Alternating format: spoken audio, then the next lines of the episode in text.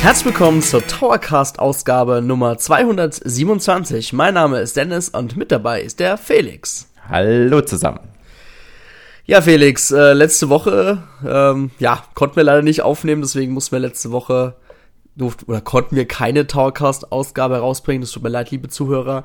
Äh, Grund lag einfach daran, ich war krank, bin immer noch leicht verschnüpfelt und weil Felix ging das Internet nicht und das andere Towercast-Team hatte keine Zeit, nein. also es ging halt einfach organisatorisch nicht, deswegen nochmal sorry an alle. Aber jetzt hört ihr uns ja diese Woche wieder. Genau.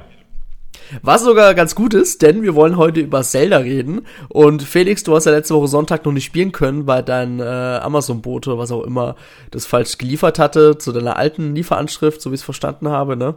Ja. ja, also eigentlich war gar nicht ja. der Fehler dann bei Amazon, sondern äh, bei uns, bei aber egal. ja, und meine, äh, meine Wenigkeit, ähm, ja, ich habe schon ein bisschen spielen können auf jeden Fall, war aber auch noch nicht so weit, aber umso besser heute, denn wir können ein bisschen mehr ja, heute reden. drüber reden, genau. Genau. Aber Felix, wir gehen nochmal kurz auf den Kommentar zur letzten Towercast-Ausgabe von uns ein, oder? Äh, ja, den können wir eigentlich direkt zum Anfang aufgreifen, weil der Simonelli, der hatte unseren Podcast angehört, als du quasi das erste Mal das spielen konntest bei Nintendo in ja, Frankfurt, ja. Ähm, hat aber ein Feedback zur Steuerung vermisst. Ähm, das hattest du damals nicht angesprochen. Du hattest nur mhm. gemeint, dass es für dich schwierig war, ich, daran kann ich mich noch erinnern, ähm, dich wieder an die Steuerung zu gewöhnen, weil halt ähm, du die Steuerung von Breath of the Wild schon irgendwie ein bisschen vergessen hattest genau, und dich dann ja. erstmal wieder dran gewöhnen musstest. Wie ist es genau. denn jetzt ergangen? Mittlerweile hast du ja schon ein paar Stunden mehr gespielt. Wie kommst du denn jetzt mit der Steuerung in Tears of the Kingdom zurecht?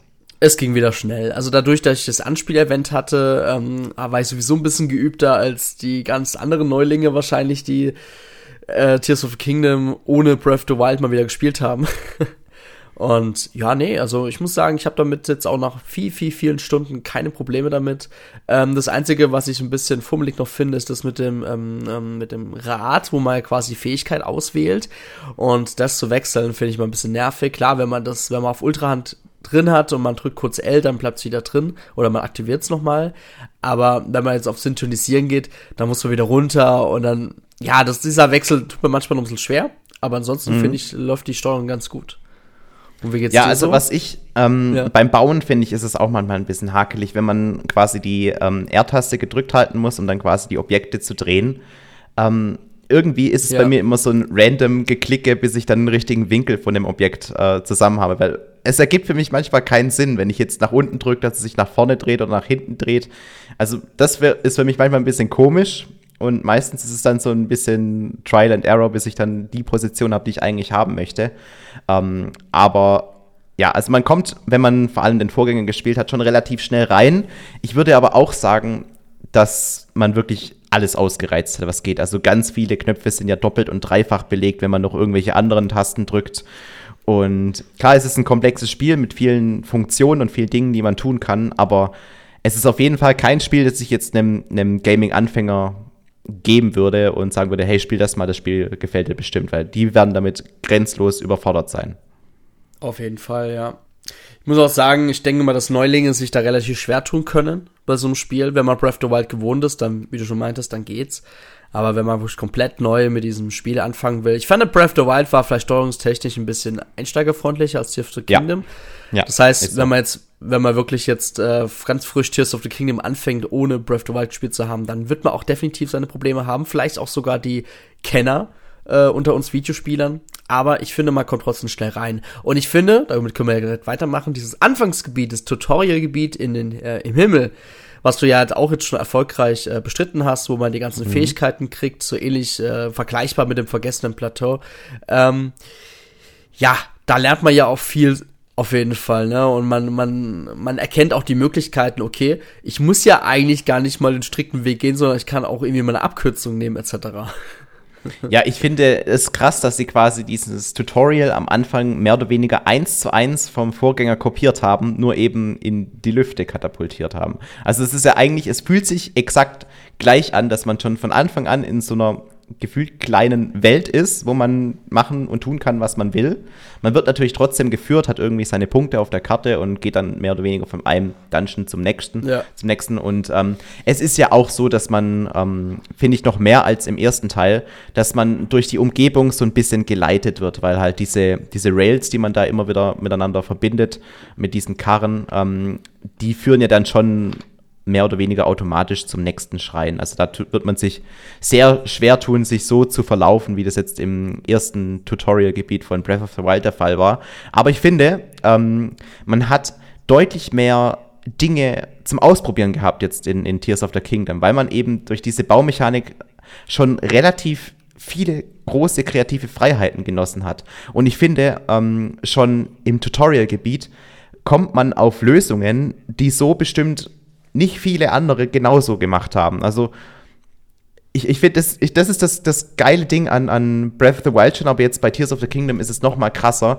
Man fühlt sich, wenn man das Spiel spielt, einfach unfassbar smart dabei, wenn man irgendwelche mhm. Rätsel auf total verrückte Art und Weise löst und es trotzdem funktioniert. Weil das ist so dieses Prinzip von, von diesen neuen Zelda-Spielen, dass man eben nicht nur eine Lösung für ein gewisses Rätsel hat, sondern ganz viele ähm, Lösungen. Und irgendwie alles, wenn es nur halbwegs Sinn ergibt, funktioniert auch irgendwie. Und das ist das, was mich, ähm, das, was das satisfying ist, wenn man das spielt. Also das finde ich ist schon beim ersten Anfangsgebiet absolut präsent und steigert sich dann natürlich noch weiter, wenn man dann das Anfangsgebiet verlassen hat und dann in die Oberwelt, in die wirkliche Oberwelt stürzt. Ja, also da muss ich dir recht geben. Ähm, es ist ja auch immer, dass ich jetzt in letzter Zeit von Endtower-Usern und so weiter mitkriege, äh, man lässt dann auf einmal dann seinen Partner spielen und der fängt von vorne an und dann sieht man richtig, wie er eigentlich andere Herangehensweisen hat. Ja, das ist ja auch was beim Nintendo-Event auch so krass war. Ja, die ganzen Nintendo of Europe-Mitarbeiter, die uns alle betreut haben, die haben uns alle gesagt, krass, du machst ja so, ich hab's jetzt so und so gemacht, ja. Und das ist das Besondere jetzt an diesen neuen Zelda-Spielen, was jetzt einfach, ja, diese, diese Sandbox, diese Open World, was einfach so hergibt. Und das muss man auch sagen, das macht das Tutorial-Gebiet auf jeden Fall bei Tears of Kingdom noch mal ein bisschen krasser als das damalige Anfangsgebiet von Breath of the Wild auf jeden Fall. Ähm, ja, macht schon Bock. Total. Ähm, eine Frage: Es gibt ja. ja. da auch im Anfangsgebiet eine, Stelle, wo man dann in den Schnee reinkommt, ne? wo man dann auch ähm, diese oh, ja. Chilis essen ja. muss. Und man kommt doch da an eine, ähm, auch später ein bisschen an eine Stelle, wo dann, wo man quasi einen Felsen erklimmen muss, der aber vereist ist. Aha. Wie bist du da hochgekommen? da, wo oben die Monster waren mit den Truhen, gell? Ja, ja. Ja, ich habe mir Baumstämme äh, zusammengefügt und bin dann durch die Baumstämme hochgeklettert. Ach, das, genau das habe ich auch gemacht. Aber ich habe irgendwie das Gefühl gehabt dabei, dass es nicht genau die Intention ja. ist. Ich, genau. kann, man, kann man das Eis schmelzen, wenn man so einen ähm, Flammenwerfer verwendet? Bestimmt, oder? Ich weiß es tatsächlich gerade gar nicht. Ich glaube, das ist so Eis, was man nicht zerstören konnte, quasi. Mhm. Also ich finde es ja auch lustig, auch wo oben der Schrein ist, ne? Mhm. Da manche sind ja dann weitergegangen und da gab es ja irgendwie bei so einer Stelle, bei so einem Wasserfall anscheinend irgendwie eine Höhle oder so, wo man hoch konnte. Und was habe ich gemacht? Wenn man da raus, äh, da quasi zur vorletzten Ebene, wo man aus dieser Höhle rausgegangen ist, da gab es so Baumstämme oder diese ja. Baumstämme oder so Wurzeln, die quasi so runtergeragt sind. Und ich bin da einfach eiskalt hochgeklettert. nee, ich bin auch die Höhle hoch. Ich glaube, da musste man auch mit, mit diesem, mit diesem Zeitumdrehen-Tool arbeiten dass man dann auch wirklich nach oben kommt, weil waren wir da solche, solche Mühlenräder. Und, mhm. und damit ist man dann, glaube ich, hochgekommen, wenn, mich, wenn ich mich richtig erinnere. Aber äh, witzig, dass es auch wieder anders geht. Es gibt auch, auch später, wenn man dann auf die Oberwelt kommt, man wird ja relativ schnell dann ähm, zu Hyrule Castle geleitet. Ähm, um da die, die Story dann ein bisschen voranzutreiben. Und man steht da auf einmal vor so einem großen Tor. Und mir ist äh, erst auf dem Rückweg aufgefallen, dass ich eigentlich gar nicht ähm, über das Tor drüber klettern muss, was irgendwie relativ kompliziert war, sondern man kann einfach seitlich drum rumlaufen. Wow. Das ist mir aber beim, beim erst beim Rückgang ähm, ist mir das aufgefallen, weil da hat es geregnet und da konnte ich dann nicht mehr hochklettern. Und dann habe ich erst mal geguckt, ach, kann man nicht einfach drum rumlaufen? Dann, ach scheiße, es geht ja auch. also habe ich es mir unnötig kompliziert gemacht, weil da oben wird es ja dann auch noch quasi so senkrecht, dass man quasi über Kopf klettern muss und das kann Link ja nicht. Das heißt, da musste man so ein bisschen mhm. zeitlich klettern, dass es überhaupt funktioniert. Aber auch das geht. Und das finde ich halt einfach geil, dass es für so viele verschiedene Dinge so viele Möglichkeiten gibt, es zu lösen. Hammer. Mhm, auf jeden Fall. Wie weit bist du jetzt bei Tears of the Kingdom, äh, äh, Felix, nicht Zelda?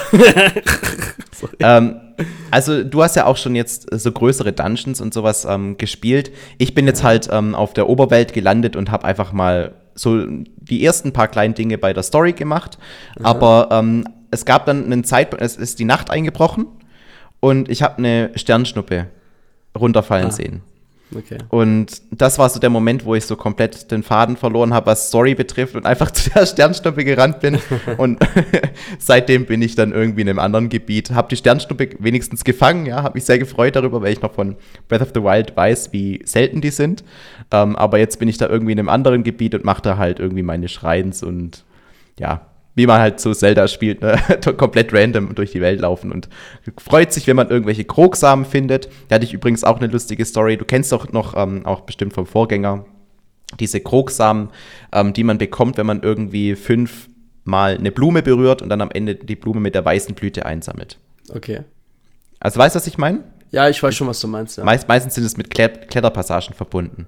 Und bei mir war es jetzt so, ich habe vier von den fünf Blüten irgendwie eingesammelt und musste dann nur noch so Felsen hochklettern. Und ich war wirklich fast komplett ganz oben, wollte noch einmal Springen drücken, fängt es plötzlich an zu regnen und ich rutsche die ganze Kacke wieder oh. runter. Und dann, da, oh, also genau diese scheiß Mechanik mit diesem, dass es regnet und man nicht mehr klettern kann, die ist zurückgekommen und ja, jetzt bin ich dann, das ist genau die Stelle, wo ich jetzt aufgehört habe. Jetzt warte ich quasi vor bis diesem Felsen, bis, es, bis, der Regen vorbei ist. ja. Glücklicherweise ist da direkt daneben noch ein anderer Krog, den ich zu seinem Freund geleiten muss. Ich glaube, das mache ich jetzt als erstes. Ähm, weil das ist ja auch eine neue Art von, von Krogsamen-Rätsel, die es jetzt gibt, dass man quasi ja. ähm, so, so, ein, so, eine Figur findet und die dann sagt, hey, bring mich bitte zu meinem Freund und dann muss man quasi meistens irgendwie ein Kart bauen ja. oder sowas. Aber ich habe genau. schon ganz wilde Sachen gesehen auf ähm, YouTube, dass Leute einfach ein Katapult gebaut haben und sowas oder das Ding einfach eine Rakete dran geklatscht haben und dann das Ding in die Luft befördert haben. Also da gibt es auch sehr viele lustige Möglichkeiten, was man da machen kann. Okay. Ich habe auch zum Beispiel, war ich an einem Ufer, da musste ich den einen ähm, Freund zum anderen Freund halt über so ein einen Fluss bringen, der quasi eine starke Strömung hat und ich habe einfach dann eine Rakete an ihm gebastelt und habe ihn rüberfliegen lassen. es ist halt so geil, dass es funktioniert. Ja klar, das ging ja ohne Probleme. ja, ich habe auch schon gesehen, dass welche die ähm, diese ganzen Krog, wie heißen die nochmal? Heißt Krogsan. Ja, aber diese Figuren. Äh, die, oh Gott, Crocs nehmen sie einfach, einfach Crocs? Ja, Crocs nehmen sie, ja. okay. Äh, dass die quasi so aneinander geklebt wurden und dann überm Feuer geröstet.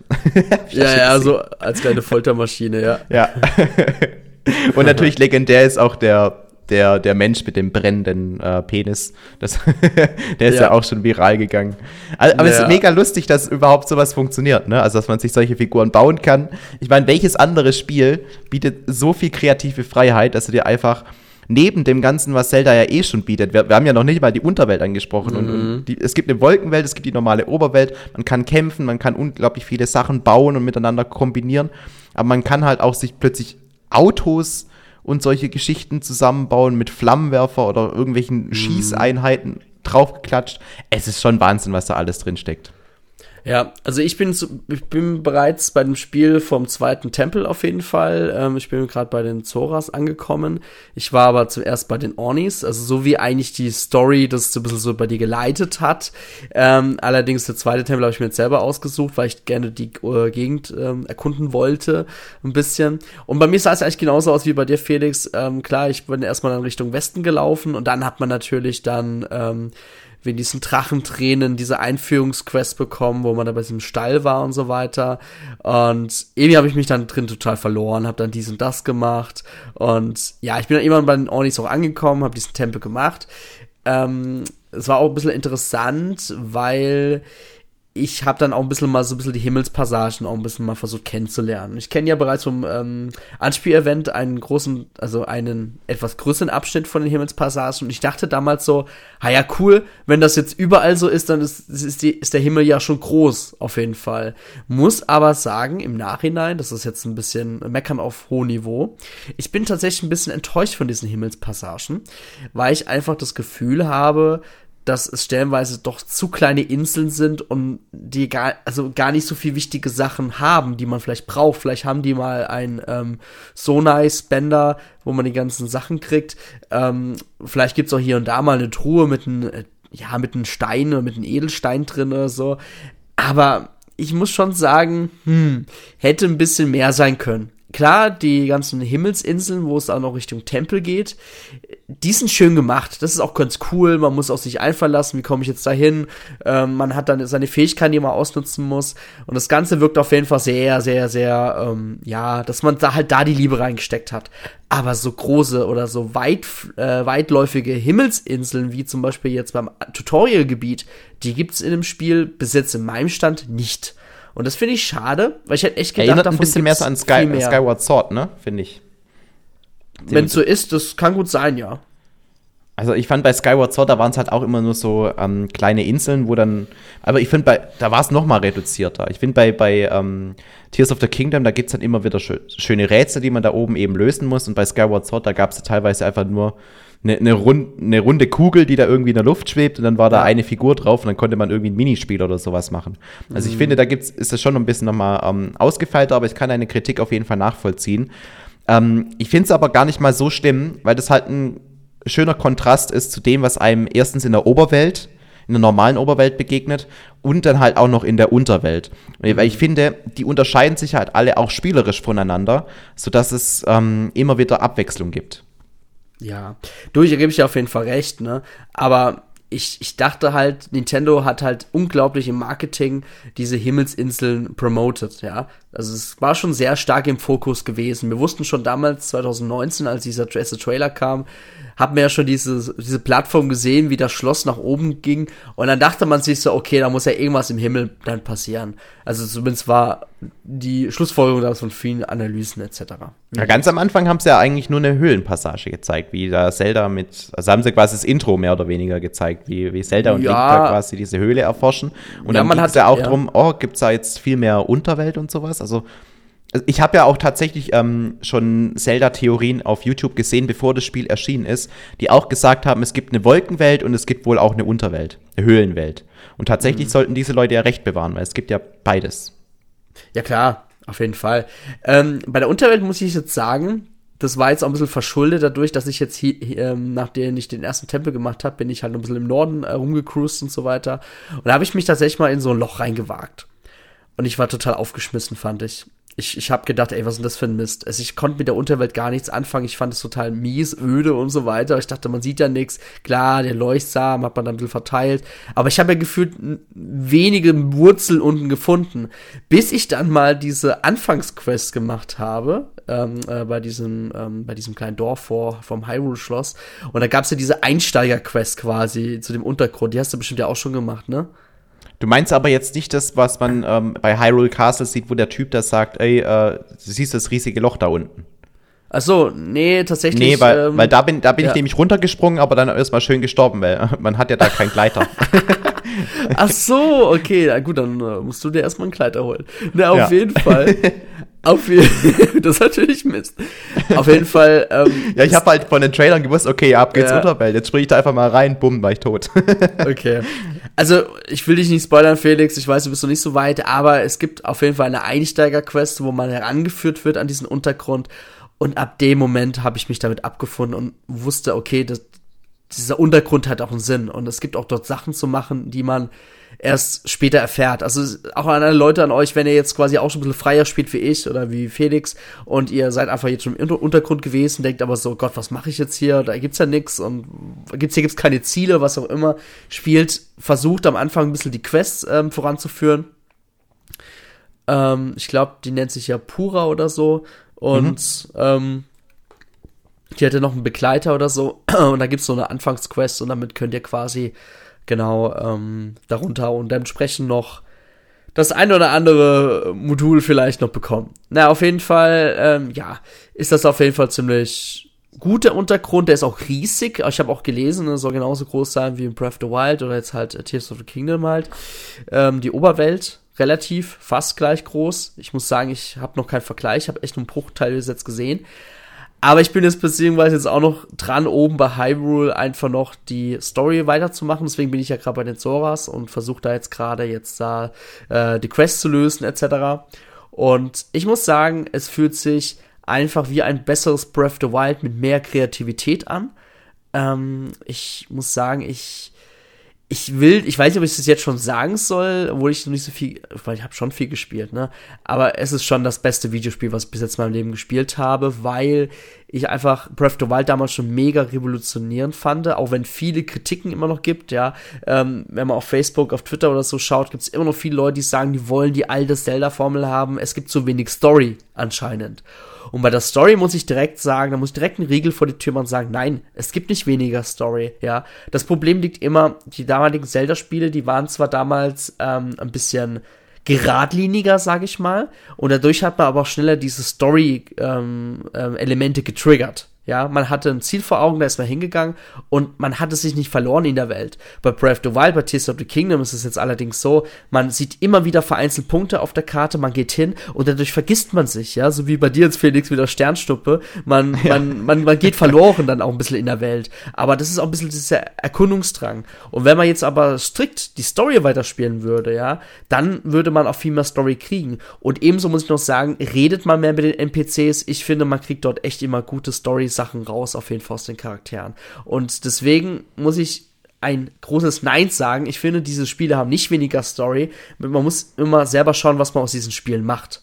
Und wenn ich halt nur an NPCs vorbeilaufe, nur weil ich jetzt strikt diese Hauptstory und nicht diese Nebenaufgabe mache, dann braucht man sich auch nicht wundern, dass man weniger Story hat im Spiel. Ja, das ist so ein bisschen dieses, nicht so ganz übertrieben, aber hat schon was von, von Dark Souls, finde ich, wo halt auch diese Umgebung so ein bisschen die Story erzählt und ähm, man dann eben darauf selbst angewiesen ist, sich die Story so ein bisschen zusammenzuknüpfen. Auch bei Metroid, finde ich, hat man diese Elemente mit drin, dass dann quasi die Umgebung so ein bisschen die Geschichte erzählt. Und man eben, weil es ist halt auch ein Spiel, das halt stark von der Erkundung getrieben wird. Und die, die Story, die lebt halt auch davon, wie man ähm, wie, wie viel man erkundet, wie viel man von der Story überhaupt kennenlernen möchte. Weil Leute, die halt, ähm, wie du es dann sagst, sich nicht die Mühe machen oder einfach keinen Bock drauf haben, mit den NPCs zu reden, die mhm. bekommen dann halt auch ähm, Teile, Teilaspekte von der Story nicht mit. Und klar, das, das merkt man dann schon. Wobei ich finde, ähm, können wir ja auch mal zu einem kleinen Kritikpunkt kommen, dass halt diese ganzen Dialoge immer noch nicht vertont sind im Jahre 2023 wo man doch jetzt mittlerweile auch schon andere Nintendo-Spiele hatte, ein Xenoblade zum Beispiel, wo deutlich mehr vertont ist, ähm, ist schon ein bisschen schade, wenn man sich überlegt, was für ein Triple Triple A oder Quadruple A Spiel das am Ende ist und ähm, dass dieses Spiel nach drei Tagen schon 10 Millionen Einheiten verkauft hatte. Weil es ist ja nicht nur von, man, wir können ja auch kurz die Metakritiken aufgreifen, es ist, zählt ja mittlerweile auch schon so offiziell, wenn man die ganzen Testberichte zusammenzählt, ähm, mit zu den besten Spielen aller Zeiten. Ähm, aber es ist ja auch so, dass es unfassbar viele Leute jetzt schon gekauft haben, also 10 Millionen nach drei Tagen. Ich wüsste nicht, dass Nintendo sowas ähm, mit einem Zelda-Spiel schon vorher jemals geschafft hätte. Würde mich sehr wundern. Nein, ich glaube, mit, mit, mit ja. Pokémon haben sie es geschafft, glaube ich, dass es nach drei Tagen mal 10 Millionen ja. Einheiten verkauft hat. Aber also, sonst ist es, glaube ich, echt ähm, ein Novum. Also man könnte sagen, von allen Nintendo-Franchises natürlich so das zweite Spiel, sage ich mal, ne, was so als, unglaublich, äh, als unglaubliche Zahlen erreichen konnte. Aber in der Zelda-Reihe an sich, ne, ist es das äh, bestverkaufste Spiel in ja, wenigen Tagen in so einer großen Menge. Und ich muss sagen, das macht mich unglaublich stolz.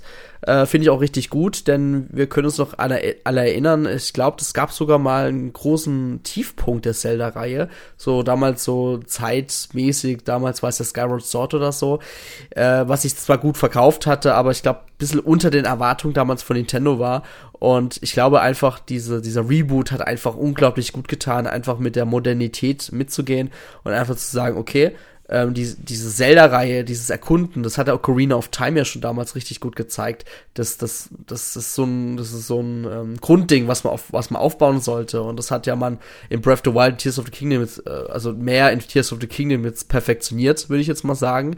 Und das tut der Reihe einfach gut. Und ich finde es auch jetzt schon schön, dass Anuma jetzt auch gesagt hat, hey, diese Formel, die wir hier mit Breath of the Wild und mit Tears of the Kingdom haben, die werden wir auf jeden Fall weiterführen. Und ähm, klar, ich denke nicht, dass ein dritter Teil aus derselben Welt nochmal was kommt, aber mal nochmal einen neuen Teil mit vielleicht ein bisschen einem anderen Touch, einem anderen Grafikstil. Äh, die haben jetzt ja wieder Zeit, äh, zehn Jahre am nächsten Zelda-Spiel zu arbeiten. Ja, ähm, wahrscheinlich. Können die es auch gerne tun, ja. Ja, meinst du, es könnte vielleicht ein, ein, Modell sein, dass man jetzt quasi wieder so ein bisschen das Wind Waker zurückholt und dann quasi dasselbe Prinzip umsetzt wie bei Breath of the Wild, nur dass man eben verschiedene Inseln hat, wo man hin und her segeln kann, oder dass halt die Inseln jetzt bedeutend größer ausfallen als damals bei Wind Waker. Siehst du denn sowas für die Zukunft oder Ähm, wie stellst du dir das nächste Zelda vor? Wie, wie geht's weiter von hier an? Weil ich finde, man hat halt jetzt so viele Mechaniken und, und, und Dinge ausgereizt mit diesen beiden ähm, Zelda-Spielen jetzt, die jetzt erschienen sind auf der Nintendo Switch, dass es echt schwer wird, da einen neuen Ansatz zu finden, der nochmal irgendwie die Serie großartig vorantreibt. Weil ich finde, das ist schon nah an dem, was man eigentlich von dem selber haben möchte. Und alles, was jetzt einfach nur in größer geht, ist eigentlich gar nicht mehr zwingend nötig, weil die sind ja jetzt schon riesig, die Spiele. Ich finde es schwierig. Ähm, ich muss sagen, Wind Waker hat mir damals auch nur so viel Spaß gemacht, weil es frei war, aber die Inseln waren ja auch schon, also aus, aus heutiger Sicht natürlich auch sehr kleine und ähm, nur die Hauptinseln, was storyrelevant waren, waren mal größer. Ähm, mhm ich weiß nicht, ich weiß nicht, was das Anuma und sein Team vorhaben. Auf jeden Fall scheint ja wohl, wenn er schon so eine Äußerung macht, ne, mit diesem wir bleiben der Formel treu. Ich denke mal, da gibt's schon eine Idee. Und ich denke mal, ich denke mal, klar, die werden sich jetzt ein paar Monate jetzt erstmal Zeit lassen und dann wird aber langsam auch wieder das Brainstorming wieder anfangen. Natürlich äh, geht es auch wahrscheinlich schon darum, schon für die Nachfolgekonsole schon zu entwickeln. Ne? Also wir werden sicherlich kein absolut neues 3D-Zelda-Spiel mal auf der Switch sehen, da können wir uns relativ sicher sein. Ja, ich könnte mir sogar auch gut vorstellen, also ich, wir rechnen ja beide damit, dass wahrscheinlich so Mitte, Ende nächsten Jahres die Nachfolgerkonsole rauskommt, dass man Tears of the Kingdom nimmt und das Ganze mit besserer Grafik, so HD-Upgrade-mäßig, dann nochmal auf die neue Konsole bringt, dass man quasi auch schon zum Start wieder einen, direkt einen Zelda-Teil vorweisen kann. Kann ich mir sehr gut vorstellen, tatsächlich. Oder halt beide Spiele in so einem Doppelpack einfach ähm, in schön quasi, nochmal in schöner. Ich will ja nicht sagen, die Spiele sind ja an sich schon auf der Switch super schön, muss man ja sagen. Mhm. Ähm, vielleicht sieht's dann auch so aus wie damals auf diesem Re-Real-Trailer 2014 war es, glaube ich, wo man halt so den ersten äh, Breath of the Wild ähm, Teaser gesehen hat, ne, mit dem Wächter und so weiter. Vielleicht wird's dann mal so aussehen.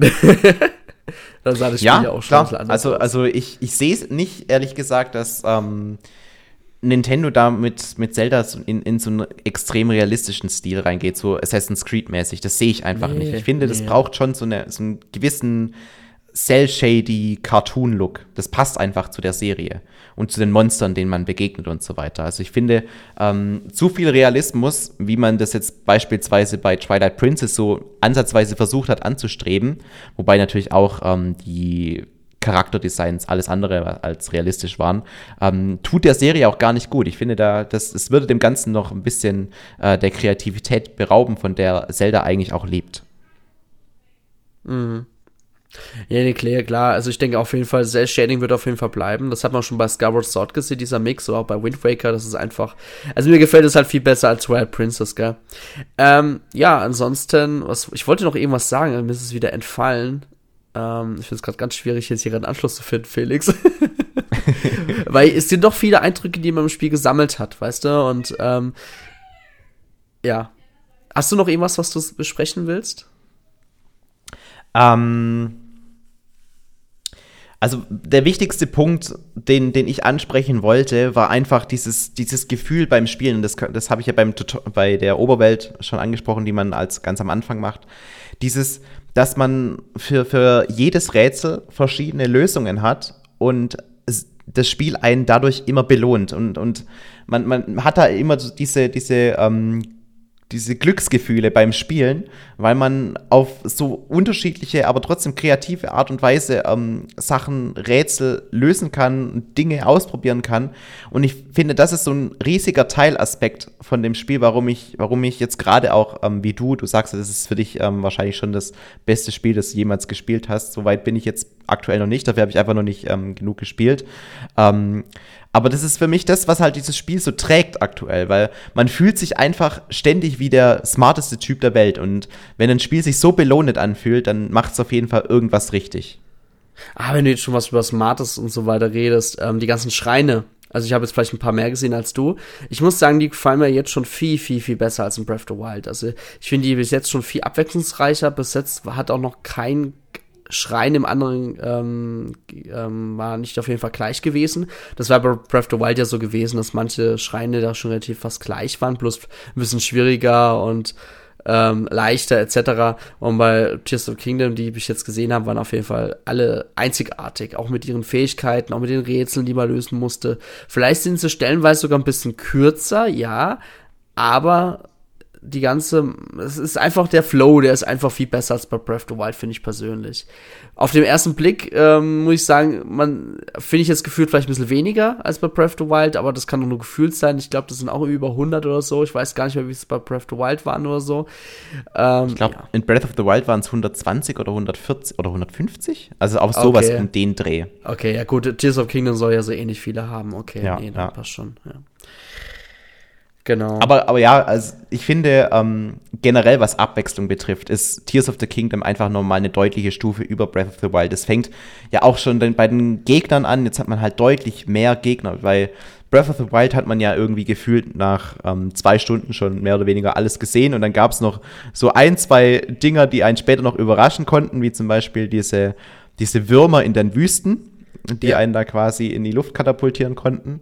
Und, und, und, und sonst hat man eigentlich schon alles mehr oder weniger ganz am Anfang gesehen gehabt und, und arg viel Variation gab es da nicht mehr.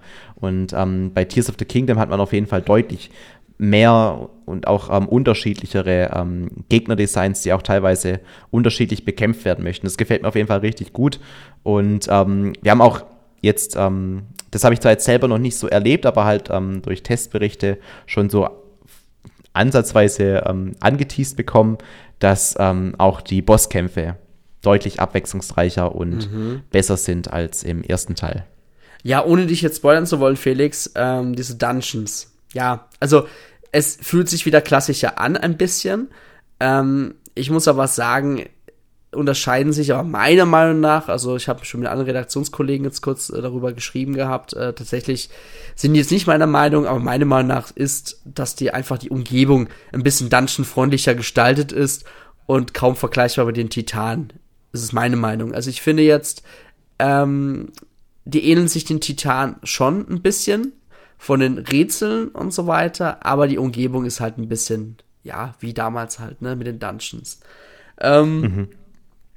Ist, finde ich aber gut. Aber dass Nintendo das trotzdem so ein bisschen so als Dungeon so letztens noch so kommuniziert hat, so wie damals die Dungeons, ähm, schwierig, weil für mich waren die Dungeons, die letzten traditionellen waren ja, glaube ich, bei Skyward Sword oder so gewesen. Ähm, oder sogar bei äh, Link Between Worlds. Ähm, ja, Schwierig. Also, ich finde, das hat noch nicht so viel mit den Dungeons zu tun. Ich finde, ich finde es schon sehr gewagt von Nintendo, dass sie das so ähm, beworben haben jetzt. Aber ja, es geht schon wieder mehr in die Richtung und das freut mich auch selber, dass Nintendo jetzt wenigstens ein bisschen aus dieser Kritik von den Titanen ein bisschen gelernt hat, weil man, es hieß ja immer, die Titanen wären so oberflächlich, so langweilig gewesen und so weiter. Fand ich persönlich jetzt gar nicht.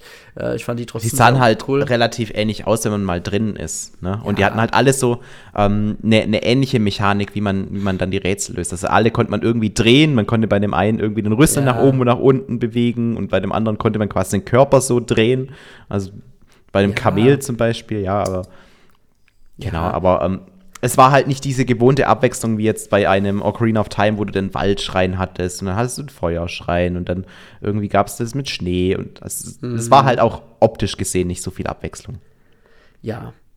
Auf jeden Fall ähm, hat's muss ich noch eine Sache sagen, genau das ist das, was ich vorhin noch erwähnen wollte, was ich vergessen habe. Ich finde, das ist meiner Meinung nach das brutalste und gruseligste Spiel, was Nintendo, glaube ich, jemals so herausgebracht hat. Denn diese Anfangssequenz, ne, mit dieser Mumie unten da im, in diesem Untergrund, holy fuck. Also ich muss zugeben, ich war froh, dass ich meine Tochter nicht zugucken gelassen habe, sondern sie schon im Bett lag. Also das war schon echt heftig. Also selbst ich, mich hat's ja schon geschaudert, muss ich sagen, als Link dann seinen rechten Arm dann so verloren hat, sage ich mal, ne? Und dann äh, kam dann der ähm, Ranau, heißt der Ranau? Raunau? Oh Gott, mein Name bin ich total schlecht. Auf jeden Fall. Nee, dieses, also ich kann mich auch nicht erinnern, wie der hieß. Dies, dieser Aber irgendwie so, ja. Dieser Vergangenheitstyp auf jeden Fall, der da äh, mit den Ohren. Anfang, genau, mit den Ohren, der geholfen hat. Den man, by the way, auch noch ab und zu ein bisschen sieht. Ähm, genau, und ähm, der hat ihm also quasi seinen Arm ja verliehen und ich fand das, ich fand irgendwie diese Hintergrundstory mega creepy. Also ich muss schon sagen, für Kinder unter zwölf schon sehr, sehr grenzwertig. Und auch gewisse Zwischensequenzen, Felix will ich nicht spoilern, waren auch schon echt heftig, wo ich echt dachte, boah, also hätte sich das damals schon Breath of the Wild ge äh, ja, gewagt, ich glaube, dann wäre die Kritik schon ein bisschen größer gewesen. Ähm, jetzt hatte man es ein bisschen leichter gehabt, weil das Setting allgemein ja ein bisschen düsterer ist als vorher. Ähm, ja, aber das war schon echt heftig. Also manche Sachen muss ich sagen, boah, hat Nintendo echt hier Mut bewiesen. Aber ist ja auch schön, weil man hört ja auch immer wieder die Kritik, ähm, dass die Zelda-Spiele zu lieblich sind und, und, und zu kindgerecht, ne? Und ja. viele wünschen sich halt auch, dass es ein bisschen dunkler wird und das sagen auch viele, ist das, was ähm, das zentrale Element, was sie bei Twilight Princess so gut fanden, weil es halt da auch sehr, sehr dunkel war, was, was die Story betrifft und es war sehr mystisch. Und wenn sie das jetzt quasi wieder ähm, in Tears of the Kingdom ein bisschen mehr aufgreifen, dann ähm, ist es ja umso besser. Ich meine, ähm, die, die die ganz schlimmen Sequenzen, die sieht man ja trotzdem nicht. Ne? Also es schaudert dich zwar, aber was halt das Spiel dann von dem ähm, USK 16 Titel unterscheidet, ist halt einfach die Tatsache, dass man dann nicht sieht, wie quasi der, der Arm von Link wirklich mit Blut äh, quasi zerspritzt und, und splattert und alles. Nee, das sieht man ja trotzdem nicht. Das ja. wird ja nur angedeutet. Ja, aber man, man weiß halt schon, ne? und, und, es wird ja auch schon gesagt, Link, äh, hätte ich deinen Arm jetzt nicht gerettet, wärst du nicht mehr bei uns und so. Also es wird schon so unterschwellig gesagt, boah, wir mussten deinen Arm amputieren, du musst jetzt den noch dran machen als Prothese, damit du überhaupt noch weiterleben kannst. ja, ja klar. Aber man, man, man sieht es halt nicht. Ich glaube, das ist ganz bewusst so gemacht worden. Weil sonst wäre das Spiel nicht als USK 12 rausgekommen. Ja. ja, aber das sind so die ersten Eindrücke, die ich von Tears of the Kingdom habe. Bestimmt gibt es vielleicht viele von euch, die haben das Spiel bereits schon durchgespielt. Ich muss zugeben, ich musste damals bei Breath of the Wild, habe das Spiel ja getestet und musste ja, ich habe glaube ich innerhalb von einer halben Woche das Spiel durchgespielt damals. Ähm, das hat mir dann zwar auch Spaß gemacht, aber der Stress war so enorm gewesen. Und bei Tears of the Kingdom habe ich mir gesagt, okay, ich lasse mir Zeit, ich erkunde, ich erkunde mich bei den Dörfern, ich versuche die Nebenquests zu erledigen und das reicht mir schon aus. Total, also ich plane eigentlich damit den ganzen Sommer dieses Spiel zu spielen. Deswegen habe ich überhaupt keinen Stress damit, dass ich jetzt äh, erst noch relativ am Anfang bin oder so und gefühlt die ganze Welt schon das Spiel dreimal durchgespielt hat. Äh, weil nichts anderes wird einem ja quasi durchs Internet suggeriert, aber am Ende ist es ja wirklich nicht so. Man ist ja ähm, ganz, man kann da das, das Spiel mit einer ganz eigenen Pace erleben und, und man hat ja keinen Druck dabei. Und ich meine, bis das nächste Nintendo-Spiel kommt, das mich reizt, das, das wird Pikmin sein, das dauert wahrscheinlich eh noch eine ganze Weile. Juli. Und Es kommt schon schon Ja, bald. jetzt rechne mal in Wochen, wie viel Zeit ich noch habe. Ja, klar. Ich werde wahrscheinlich bis dahin das Spiel noch nicht irgendwie in, auf 100% durchhaben, aber ich werde auf jeden Fall genug Zeit haben, das entspannt so in meinem Tempo zu spielen, okay. ohne dass mich irgendwas, irgendwelche anderen Faktoren stressen dabei. Okay. Also wird Pikmin 4 nicht zum Release, sondern erst, wenn du Taste of Kingdom durchgespielt hast. Es kommt darauf an, wie gehypt ich dann auf Pikmin bin. Aber jetzt habe ich erstmal okay. genug äh, mit, mit Zelda und ich habe auch jetzt keinen Bedarf, irgendwie nebenher noch ein anderes Spiel zu spielen. Für mich gibt es jetzt ähm, Zelda und wenn ich mal keinen Bock auf Zelda habe, dann, dann werfe ich Mario Kart rein. Und that's it. Alles klar. Mhm. Ja. Okay. Felix, so werden meine nächsten Wochen aussehen mit meiner Switch. Ja, also ich hab, muss sagen, ähm, ich habe vielleicht auf meiner Switch letztens nochmal ähm, 2K, äh, nee, Lego 2K Drive mal angefangen, also mal ich angefangen, ich habe es einfach mal reingespielt. Ähm, muss aber sagen, ähm, das Spiel läuft relativ äh, soweit stabil auf der Switch, aber grafisch, uff. also, also, ich habe tatsächlich ähm, ja. nur jetzt Footage von den anderen Konsolen gesehen, also PlayStation 5. Ja. Ähm, und da sah es aber richtig cool aus und ja, ähm, ja klar ist ja auch geil, dass man da wieder so eine große Oberwelt hat, beziehungsweise mehrere Oberwelten, wo man dann rumfahren kann und es gibt Sidequests und dann Hauptquests. Es ja, erinnert mich so ein bisschen an, hast du damals die Lego Racers Reihe gespielt? Ja, klar, klar. Deswegen habe ich auch mal reingespielt. Der, der zweite Teil davon. Eigentlich ist es ja mehr oder weniger das, ne? Weil da gab es auch ähm, eine Eiswelt, da gab es eine Dino-Welt, da gab es eine Mars-Welt ja. und ähm, sowas ähnliches ist ja quasi 2K Drive jetzt heute auch. Ja klar, deswegen finde ich, das ist schon eine Art offizieller Nachfolger auf jeden Fall. Ähm, ja, aber das mit der Open World finde ich auch ganz cool. Aber ich muss halt sagen, die Technik bei der Nintendo Switch, also es läuft stabil, man kann spielen, aber ich finde, das schreit einfach schon so nach einer Nachfolgeplattform, weil irgendwann ist jetzt auch mal dann, dann äh, Zappenduster auf der Switch. Also irgendwann laufen halt auch die Spiele nicht mehr so richtig gut, wenn man aus grafischer Sicht ein bisschen mehr erwartet, ne? Ja, aber ja. Die alte aber ich, aber ich finde aber ich finde trotzdem krass, dass Man of Medan, das ist so ein Entscheidungsspiel, was 2019 herauskam, auf der Switch noch herauskam, das habe ich auch mal kurz reingeschaut.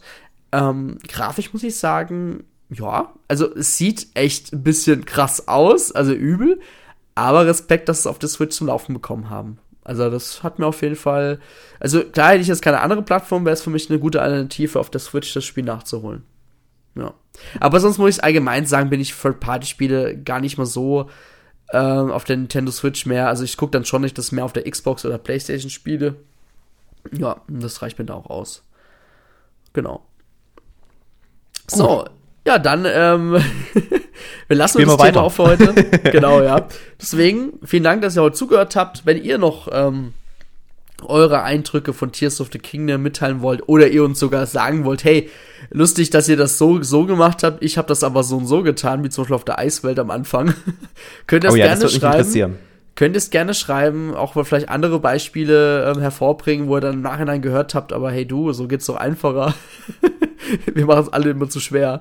Nein, also ähm, könnt ihr gerne einen Kommentar schreiben, wir würden uns freuen. Und ansonsten hören wir uns dann wieder in circa zwei Wochen und dann reden wir endlich mal, Felix, über, die, über das erste Pikmin-Spiel, würde ich mal sagen. ja, wir hatten jetzt in letzter Zeit wirklich sehr viele Zelda-Podcasts, aber wir hatten auch immer wieder Drang, über dieses Thema zu reden, weil es halt auch wirklich das große Spiel ist dieses Jahr von Nintendo. Auf jeden Fall. Gut, Leute, dann wünsche ich euch noch einen schönen Tag oder wann auch immer ihr den Podcast hört und bis zum nächsten Mal. Ciao, ciao. Macht's gut. Ciao.